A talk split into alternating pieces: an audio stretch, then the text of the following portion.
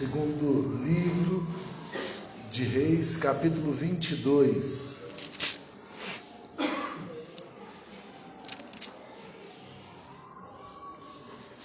E eu queria, a princípio, destacar só um versículo aqui. Nós já lemos o capítulo 22 todo, nós leremos depois partes do capítulo 23, mas eu gostaria de destacar o versículo 19 do capítulo 22, que nós lemos no início do culto.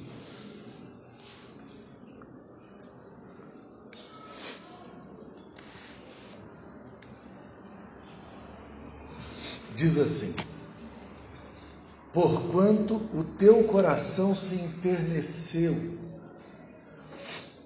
e te humilhaste perante o Senhor, quando ouviste o que falei contra este lugar e contra os seus moradores, que seriam para assolação e para maldição. E rasgaste as tuas vestes, e choraste perante mim, também eu te ouvi, diz o Senhor. Até aqui.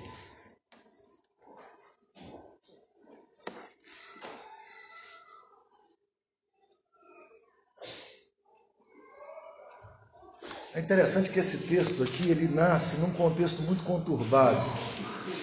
Imagine que a palavra de Deus agora é uma palavra de maldição. Não tem mais retorno. Nada mais vai mudar as coisas, nada mais. Não tem mais como mudar nada.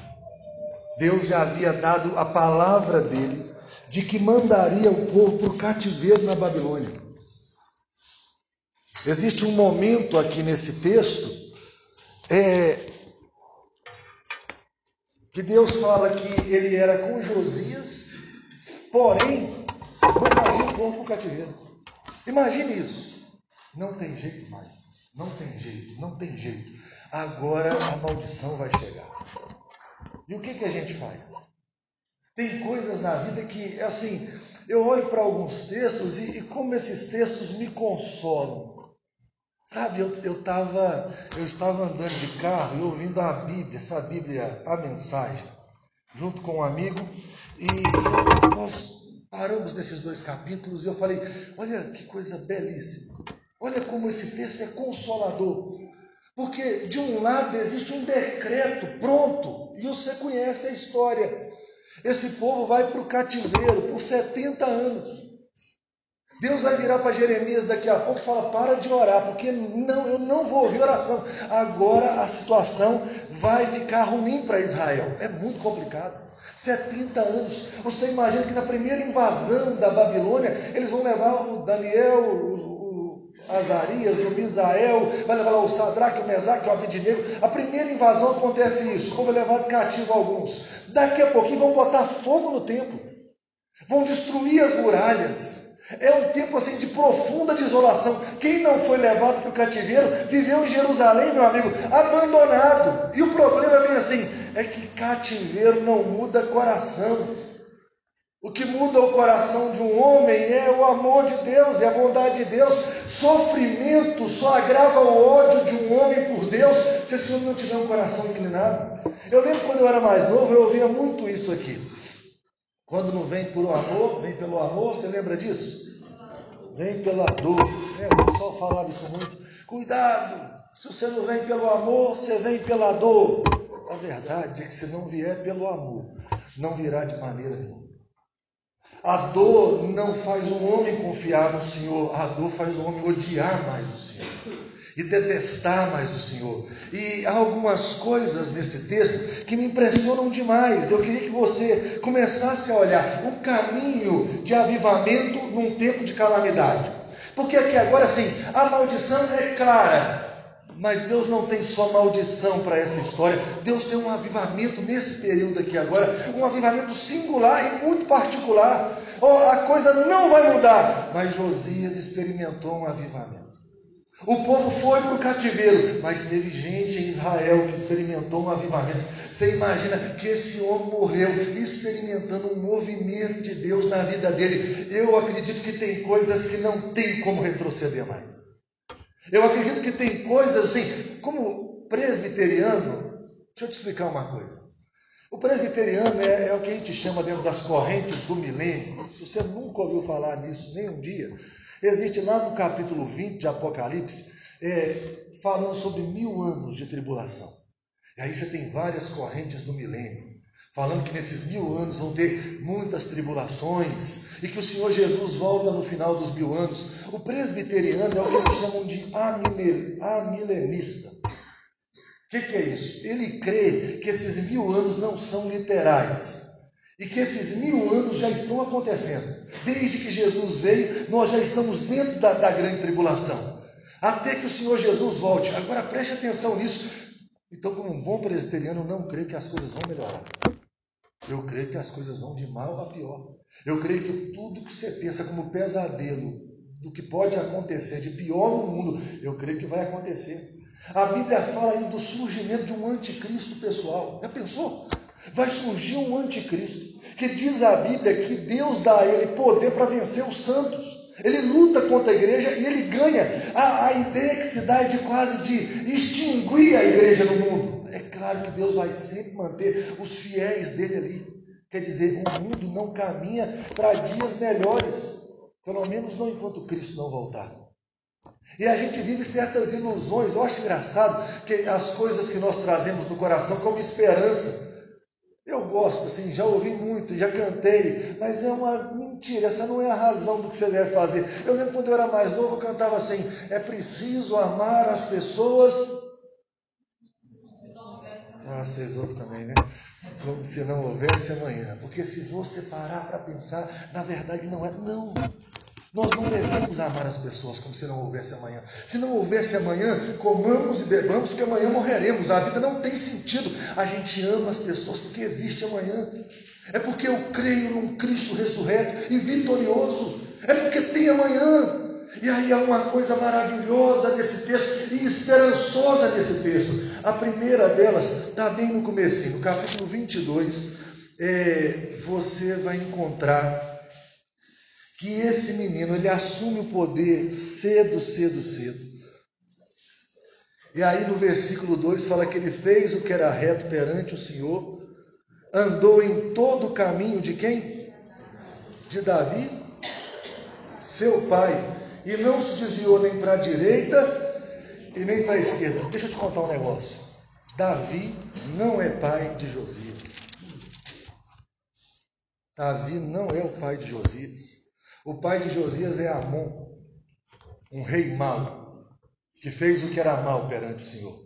O avô de Josias talvez seria um dos piores reis de Israel, de Judá, chamava Manassés. Ele queimou seus filhos no vale Rinom, em adoração a outros deuses. Ele fez o que era mal perante o Senhor. Sabe uma coisa que me impressiona quando eu leio isso aqui? É que tem esperança para quem tem uma história quebrada. Sabe quando você olha para a sua tradição e você meio que fala bem assim: ah, eu sou assim porque meu pai fez assim porque minha mãe fez desse jeito. Ah, eu sou dessa religião porque essa religião é a nossa a vida inteira. Eu, eu, eu faço essas coisas porque a vida inteira fizeram desse jeitinho aqui na igreja. Sabe, tem hora que a gente começa a dar desculpa para os nossos defeitos na nossa tradição. Você olha para o seu histórico e você fala bem assim: eu sou fofoqueiro porque lá em casa todo mundo é fofoqueiro.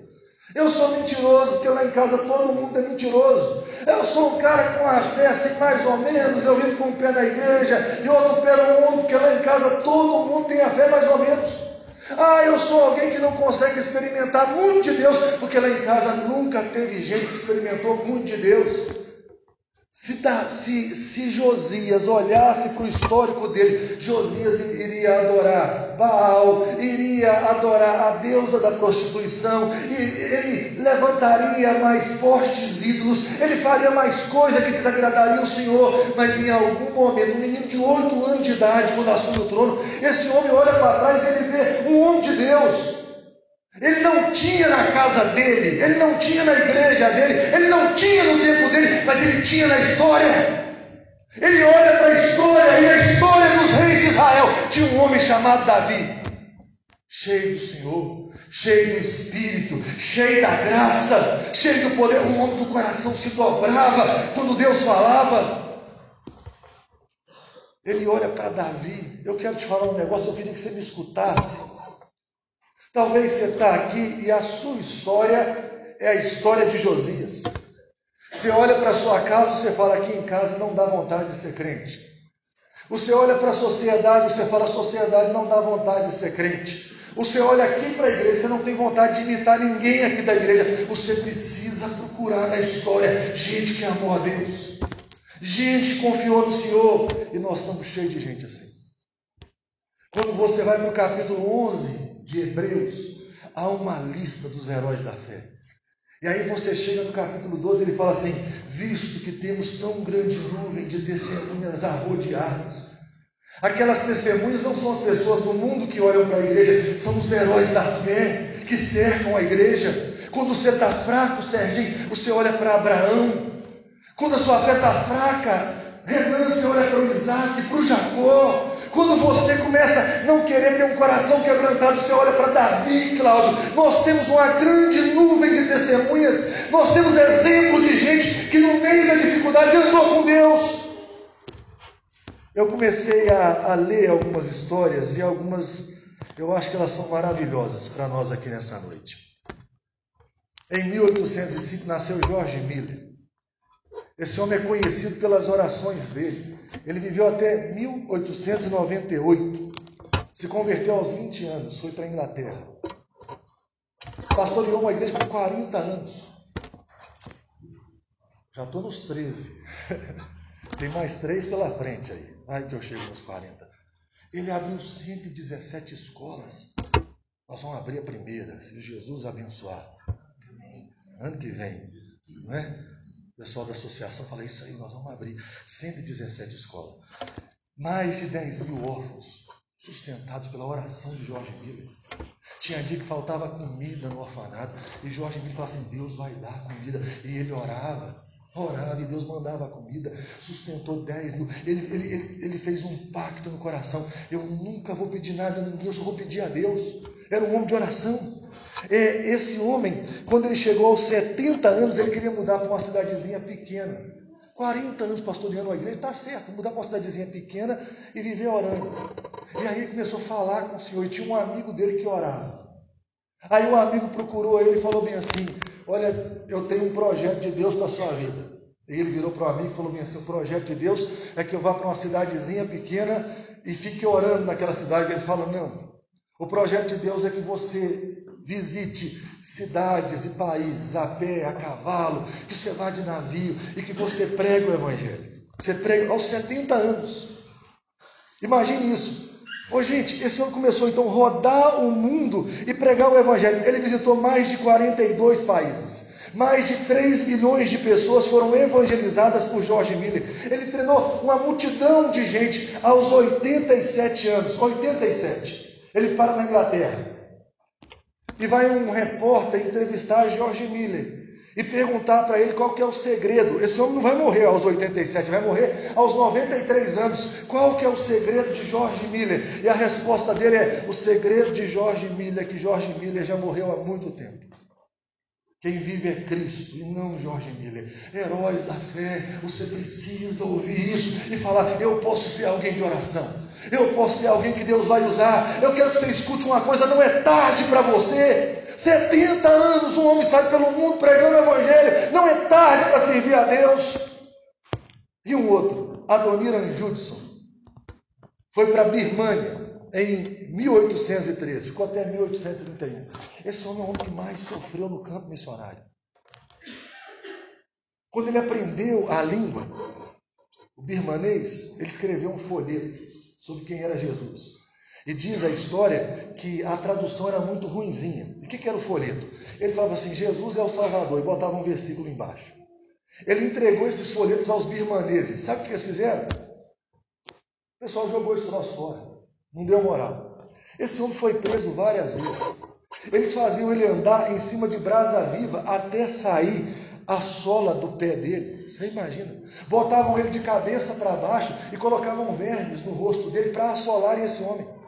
Esse homem trabalhou 12 anos, 12 anos na tradução do Novo Testamento. Sabe o que eles fizeram? Tacaram fogo na casa do homem, ele perdeu o trabalho de 12 anos. Ele fala que por 10 anos ele sentiu uma angústia no coração. O termo depressão não existia. Mas imagina 10 anos, um servindo a Jesus e a depressão comendo esse homem por dentro. Aí, com 10 anos, converte, eu acho que 13 pessoas.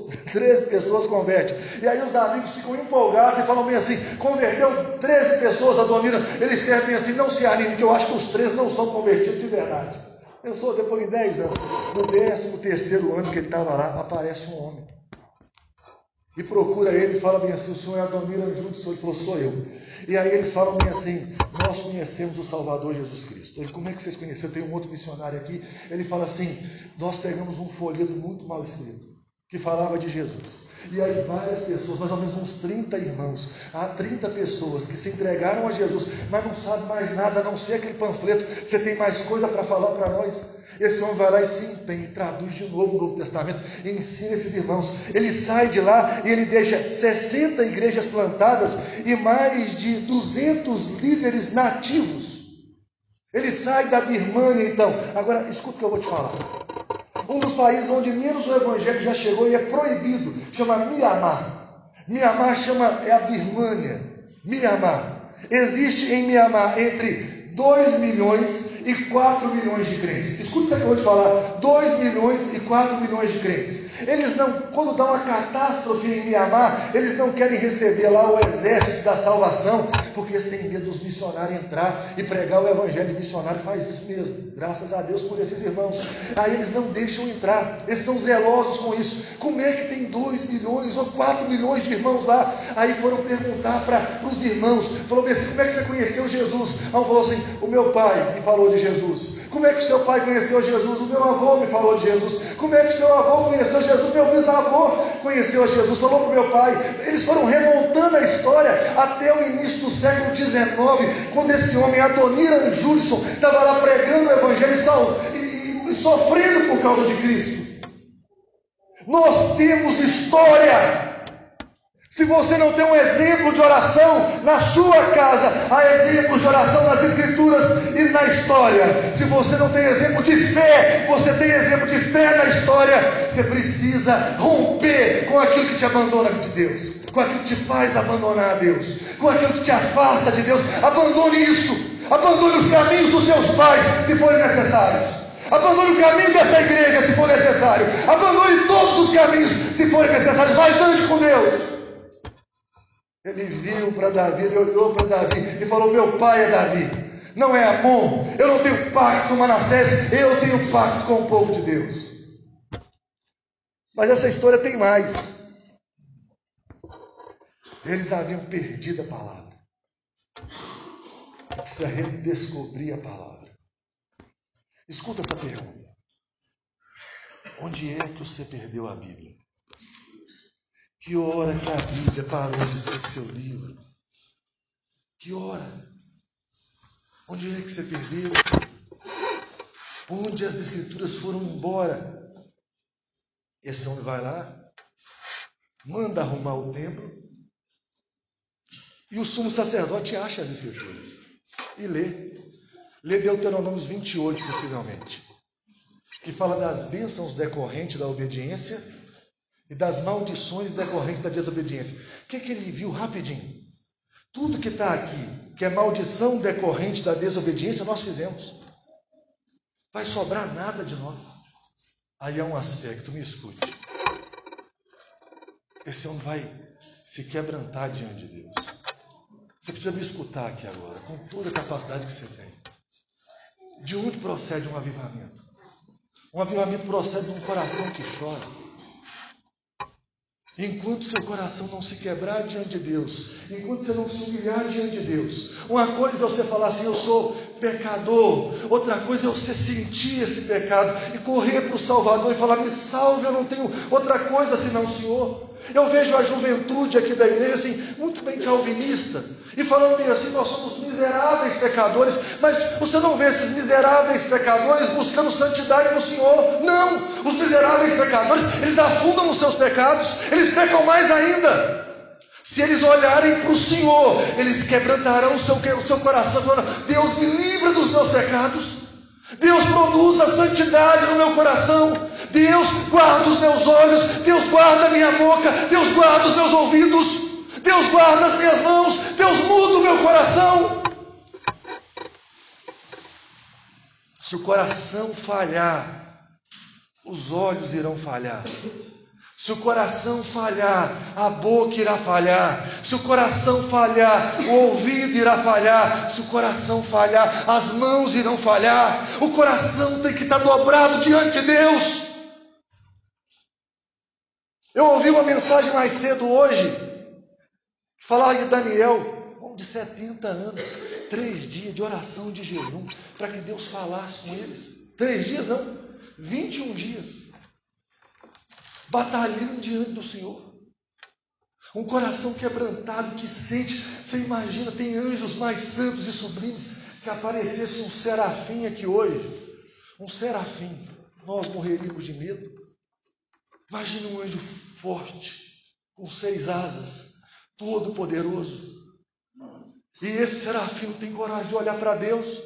Esse serafim tampa o rosto porque Deus é santo, e esse serafim tem uma coisa na boca dele, ele fala: Santo, Santo, Santo é o Senhor dos Exércitos. Meus irmãos, nós precisamos que a santidade nos tome novamente. Como é que nós queremos o mover de Deus se os nossos jovens estão vivendo uma vida assim, sexual desregrada? Se os maridos acham que podem trair suas esposas, as esposas acham que podem trair seus maridos de gente viciada em pornografia, como é que a gente pode esperar alguma coisa de Deus se o nosso coração está corrompido e vivendo, criando ídolos atrás de ídolos? Se a gente tem prazer na maledicência, na mentira, se a gente tem prazer na desgraça do outro, como é que você pode esperar um mover de Deus assim?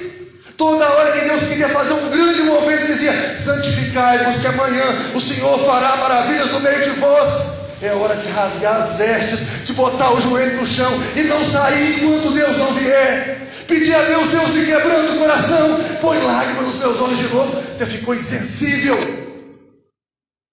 A palavra não toca seu coração mais, você não chora por nada. Você ama o mundo e as coisas que há no mundo. A grande paixão da sua vida são coisas fúteis, coisa pequena. Eu acho engraçado gente que perde a vida com coisas imbecis, perto da grandeza de quem Deus é.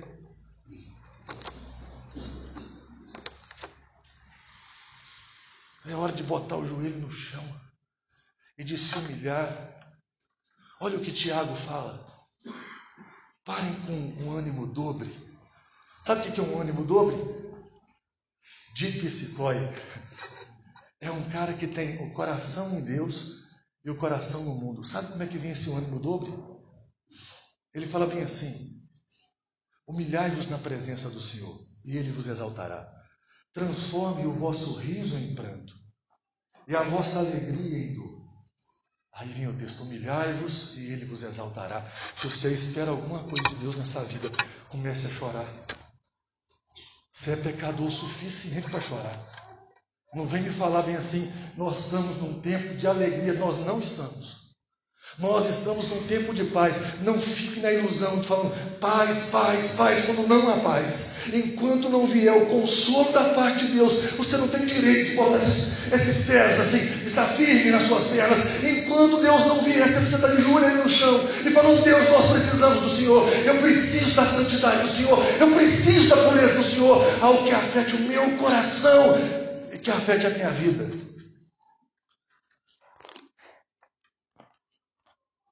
Mas o texto fala algo a mais, que agora vai para o capítulo 23. Eu não vou ler, você vai ler em casa. Há uma coisa que o rei Josias começa a fazer. Ele começa a quebrar os ídolos.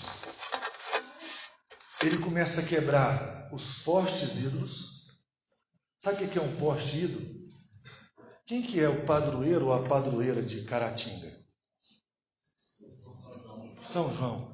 Isso seria um poste ídolo. Você imagina, o padroeiro do lugar é o poste ídolo. Então, tá lá. Mas esse não, nunca foi o grande problema. Um poste ídolo é um problema. Mas o problema é o ídolo do lar.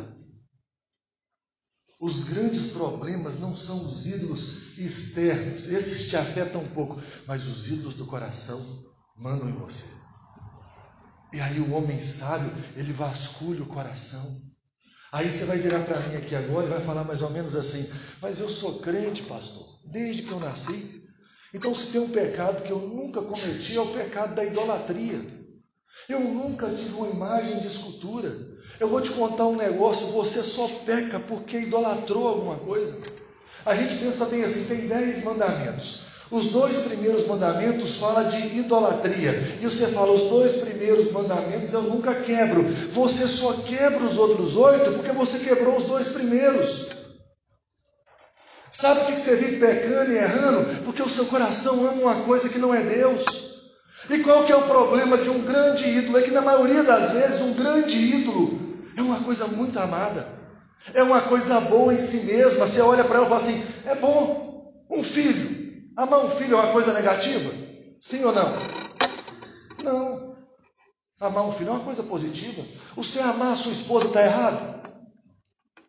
Está certo você amar a sua esposa. Amar seu marido está errado? Está certo. O problema é quando você ama seu marido mais do que a Deus é quando você ama o seu emprego mais do que a Deus, é quando você ama o seu desejo mais do que a Deus, é quando alguma coisa se torna Deus no seu lugar, é quando aquela coisa diz para você o que fazer, e aí você é altamente controlado pelo ídolo, e você fala bem assim: Eu amo a Deus sobre todas as coisas. Primeiro, eu quero dizer uma coisa para você, e ouça bem: infelizmente, nenhum de nós conseguiremos amar a Deus sobre todas as coisas nessa vida, nós falharemos nisso.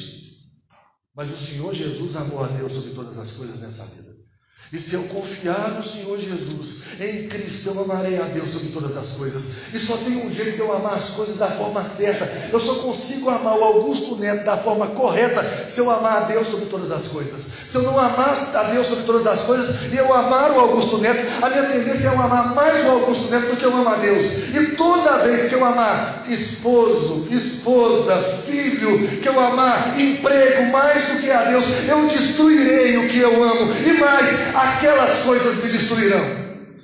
Todos os ídolos que eu carrego na minha vida, que eu não abri mão deles, que eles não foram trocados pelo meu Salvador, eles só causaram desgraça na minha vida. Eu nunca vi um ídolo me abençoar. Um ídolo por um tempo te dá uma sensação de que está tudo bem. Por um tempo ele funciona, mas ele se torna sua forma de ver o mundo. Sua forma de ver o mundo se torna uma forma pequena. Ele começa dizer para você: olha, você dorme quando isso estiver certo, você acorda quando isso estiver certo. Quando você não tiver isso, vai estar perturbado. Você precisa começar a quebrar os ídolos. No seu coração só tem lugar para um Deus. Agora ouça o que eu vou falar aqui, rápido. Por que a gente não foge da idolatria? Duas coisas. Primeiro, nós somos adoradores por natureza. Primeiro, melhor do que isso, nós vivemos no mundo de Deus. Nós somos criados para Deus e nós somos criados para adorar. O pecado entrou no nosso coração. Quando o pecado entrou no nosso coração, ele não destruiu o mundo de Deus. Você imagina, o pecado entrou, o mundo continuou sendo o mundo de Deus. Segundo, eu continuei existindo para adorar. Qual que é o problema? Quando o pecado entrou no meu coração, eu adorei a criatura no lugar do Criador. Eu comecei a adorar coisas, adorar coisas finitas. Aí eu comecei a destruir pessoas e coisas e a mim mesmo no final. Você precisa começar a quebrar os ídolos. Você precisa olhar para o seu coração, vasculhar seu coração e falar: Deus, isso aqui me domina. Vence isso, meu Deus. Tem misericórdia, tira isso do meu coração. Eu não posso ser dominado por um ídolo. E por último, eu não posso não falar disso. Eles celebraram a Páscoa. Quando eles encontraram a palavra no capítulo 23, eles celebraram a Páscoa. Por quê? Por que, que tem que celebrar a Páscoa? Porque não tem bondade sem derramamento de sangue. Não tem como agradar a Deus sem derramamento de sangue. Não há remissão de pecados. A mensagem que eles carregavam lá atrás é: vocês não dão conta de servir a Deus, é necessário que algo morra no lugar de vocês ou alguém, até que venha o Cordeiro perfeito, e o Cordeiro perfeito morre numa cruz. O que, que eu quero te falar? Olha para mim. Tem jeito. O cordeiro pagou o preço. O sacrifício é suficiente para santificação. Já parou para pensar nisso? Às vezes eu olho para mim, eu não sei como é que é com você, mas eu falo, será que tem jeito? Às vezes eu olho para meu coração, meu coração é mau, as minhas intenções são más. E eu penso, será que tem jeito? Aí eu olho para aquela cruz e eu falo, rapaz, a coisa mais impossível é aquela cruz. A coisa mais absurda é aquela cruz. O problema meu é porque em algum momento eu quero mudar o meu mundo e o mundo dos outros sem aquela cruz. Mas quando tem aquela cruz na história, aquela cruz é poderosa o suficiente para mudar quem eu sou. Quando Jesus, Deus resolveu mudar o mundo, escute bem o que eu vou falar, escute com muito zelo o que eu vou falar, escute com todos os ouvidos que você tem para ouvir o que eu vou falar. Quando Deus resolveu mudar o mundo, Ele não te deu um conselho, Ele te deu um Salvador. Quando ele entendeu que o seu pecado era grave o suficiente para te condenar por toda a eternidade, afastado dele, ele te amou de tal maneira que te deu Jesus Cristo. Vá para Cristo e confie em Cristo. Vá para Jesus e fala: Seja meu Salvador, seja o meu Senhor, seja o dono da minha vida. Eu preciso do Senhor. Você não precisa de um bom conselho, você não precisa de um livro de alta ajuda, você precisa de Jesus Cristo. Aquela cruz é a única salvação que nós temos. Vá para aquela cruz e anuncie aquela cruz. É aquela cruz que muda tudo. Deixa eu concluir. Josias foi um homem bom, mas não conseguiu evitar a ira vindoura. Josias fez o que era certo. Mas existe o Josias perfeito. Existe o maior de todos os Josias. Jesus. Viveu de forma digna todos os dias. Pagou o preço e ressuscitou. Eu acho interessante que a palavra de Jesus para nós é quem nele crê não tem, não vai perecer. Escuta o que eu vou falar. Não há cativeiro para Israel mais. Se Israel está em Cristo, foi livre do cativeiro. Diz o texto que ele nos libertou do império das trevas e nos transportou para o reino do Filho do seu amor. Você, você hoje está aqui na Babilônia, mas o seu reino é outro. O final da sua história não é a Babilônia que vai dar, é Cristo quem vai dar. Josias não tinha poder para livrar aquele povo da maldição, mas Jesus tem poder para te livrar da maldição. Sabe esse negócio do seu olhar e falar bem assim: ah, eu vou ser o mesmo cara a vida inteira. Deus pode avivar seu coração. A salvação da maldição é um avivamento. Leve o avivamento a sério. Busque as coisas que Deus ama. Lute com todo o seu coração para conhecer Jesus Cristo. Diga a Ele todos os dias: Venha, eu preciso mais do Senhor. Ele prometeu que nos daria o Espírito Santo. E ele já, o Espírito já habita a igreja, mas esse Espírito de vez em quando ele enche essa igreja e ele impulsiona essa igreja. É só o Espírito que pode converter o homem do pecado, da justiça e do juízo. Então diga a Deus: Deus, o Senhor é um Pai bondoso. Todos os dias acorde e diga isso: Deus, o Senhor é um Pai melhor do que eu. Eu dou coisas boas aos meus filhos, o Senhor dá coisas melhores aos filhos do Senhor, e o Senhor diz que daria o Espírito aos seus filhos. Peça a Deus para que impulsione a igreja, a sua vida com o Espírito Santo. Você precisa de uma revolução do Espírito. E você que é descrente e está aqui, eu espero que Cristo te pegue pelas mãos nessa noite. Eu, espero que o Espírito Santo dobre o seu coração e te converta ao senhorio de Cristo. Eu espero que o Espírito age de tal maneira que santidade seja a grande meta da nossa vida. Não é a viagem, não é o dinheiro, não é o que a gente vai comprar, é conhecer a Deus no final das contas. É só isso que vale a pena. Deixa eu terminar. 80 anos. Desafio de 70. Cabe ao homem viver. Depois disso é canseira e enfado. Eu acho que aumentou para 80 e alguma coisa. Ou 78. Eu não sei. Mas as pessoas vivem mais hoje. Expectativa de 100 anos. Expectativa de 100? Eu não acho que chegue a tanto. Mas vou botar 100. É? Então vamos lá. Escute isso aqui. O que, que são 100 anos? Perto de 100 mil anos. O que são 100 anos? Perto de 100 milhões de anos. O que são 100 anos? Perto de 100 bilhões de anos. O que são 100 anos? Perto de 100 trilhões de anos. Fala sério. Você prefere gastar sua vida com 100 anos? É isso? É só isso? Você tem uma eternidade inteira de gozo. E você só tem essa vida para servir a Cristo. Com seus pecados, com as suas fraquezas, de perder alguma coisa, sabe? De lutar contra o seu coração, de ir para onde Jesus mandou você. Você só tem essa vida e você vai servir, vai viver para você. É mesmo você vai ser o centro desse tempo que você tem? E eu quero te dar uma notícia pior. 100 anos não é para todo mundo, não. Tem gente que para no caminho do 100. Você vai, já viu gente morrer com todos os anos nessa vida, com todos os tempos nessa vida. Com 7, com 8, com 10, com 30, com 40, com 50. Pouca gente consegue. Você vai viver para você.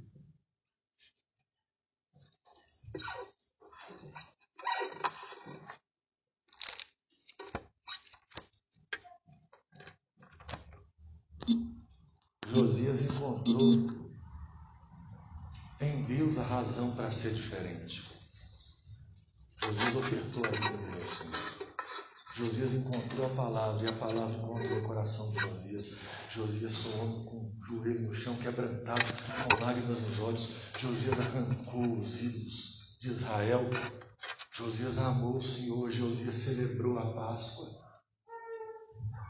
Eu queria te convidar à oração. E sabe uma coisa bacana que eu gosto de falar, uma coisa importante? Isso não é para todo mundo. Eu queria chegar aqui agora e falar bem assim, que eu vou falar é para todo mundo. A mensagem é para todo mundo, mas a verdade é que afeta o coração é para alguns. Tem gente que ouve e é para ele, tem gente que vai ouvir a vida inteira e o coração vai ficar endurecido. O cara foi criado para destruição. Mas pode ser para você. Você pode virar e falar bem assim: Eu não sei qual o caminho que você vai tomar, mas eu e a minha casa nós serviremos ao Senhor. E começar hoje. Eu quero te falar um negócio: não é para começar amanhã. Tem gente que está igual o faraó, olha para a maldição, a praga está acabando com a vida do cara, e o cara fala bem assim: quando é que tem que sair a praga da sua casa? E o cara fala assim: amanhã vai sair a praga, não é hoje. Hoje é o dia de acabar com esse negócio. É hoje. Hoje é o dia da humilhação. Hoje é o dia de quebrar o coração. Hoje é o dia de botar a boca no pó. Hoje é o dia de falar: Deus me socorre. É hoje. Ir para casa assim, abençoado. Ir para casa com o fardo leve de Jesus Cristo. Ir para casa tendo a certeza da vida eterna. É hoje. É hoje que a maldição acaba, não é amanhã, é hoje, é nessa hora, é hoje que o descrente fala bem assim: Jesus, seja o Salvador da minha vida, é hoje vai para casa salvo. Vai para casa crente, vai para casa cheio do Espírito Santo, sai daqui para servir a Deus, sai daqui para impactar Caratinga, sai daqui para tocar o mundo pela graça do Senhor Jesus. É hoje, não é amanhã. Então feche os seus olhos e é hoje que você vai se humilhar. E você vai falar com Deus: Deus tem misericórdia de mim. Eu sou pecador.